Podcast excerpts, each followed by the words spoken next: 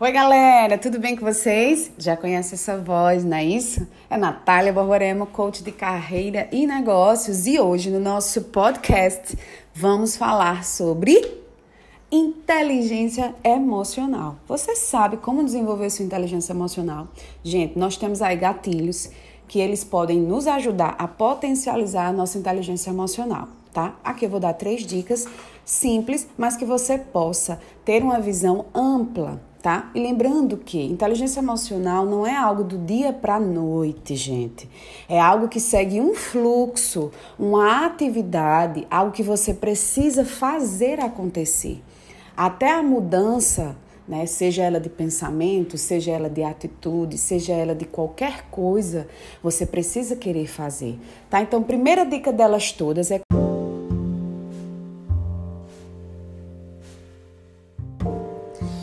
Oi, galera, tudo bem com vocês?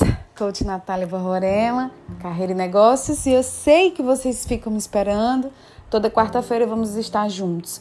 Muito rápido, prático, e hoje eu vou falar justamente sobre soft, sobre soft skills. Gente, essa cocriação desse talento é uma geração que vai permear até 2030.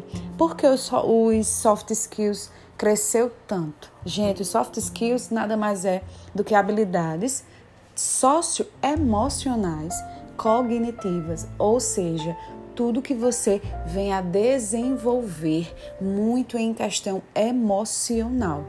Ou seja, habilidades que você já desempenha, formas que você já está em aptidão, algo que você está desenvolvendo na parte artística, na parte cultural, espiritual, tudo também tem a ver com a genética. Então, esse mapeamento, esse cronograma, essa performance, a gente trata isso de soft skills, muito atualizado, numa dinâmica, gente, é, e muito interessante, por quê? Porque se a gente for avaliar o cérebro da gente, ele é dividido em duas partes estratégicas, né? Hard e software, ou seja, razão e emoção. Então, se a gente for interligar, os soft skills, eles estão ligados diretamente com as nossas emoções. Então, em média, estamos aí tratando de um cérebro de 75% em constância evolução, tá? Então, quais são hoje os soft skills mais desejados pelo mercado de trabalho?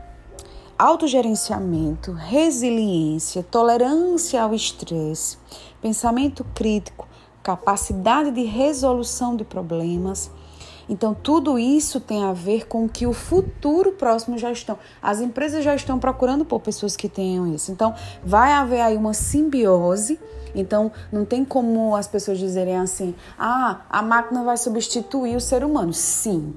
A máquina substitui a partir do momento que o ser humano também esteja lá monitorando, até porque aí vai ter uma inversão cognitiva de conexão de cybers, ou seja, o próprio ser humano ele vai ter essa cognição, por isso que a gente chama de revolução 5.0, 6.0, tá entendendo? Então vamos embora, acompanha, espalha esse podcast e vamos para frente.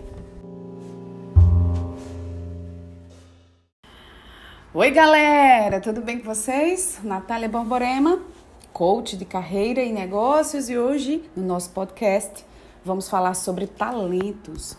Vocês sabem reter, desenvolver, aprimorar os talentos que vocês já têm. Nossos talentos, a gente nasce com eles, certo? Normalmente a gente desenvolve ao longo da nossa carreira e também através da nossa genética, atra através da nossa cultura, dos nossos pais, nossos avós. Então, não desperdice os talentos que vocês já, já têm. Normalmente a gente desenvolve ao longo do, dos dias, ao longo do tempo. E com isso a gente vê que, através dos talentos, desenvolvemos competências e habilidades. Por que é importante avaliarmos os nossos talentos? Porque através disso a gente vai entender qual o caminho da nossa carreira a gente vai seguir, quais as tomadas de decisões que a gente vai ter mais rápido, qual o trabalho melhor eu desenvolvo X atividade ou melhor desenvolver é, é, competência A, B ou C. entenderam que existe aí um, um nicho enorme e que a gente pode traçar um caminho importante para o talento. Não desperdice essa competência que está gritando lá no seu coração e dizendo assim: desenvolva, desenvolva, desenvolva.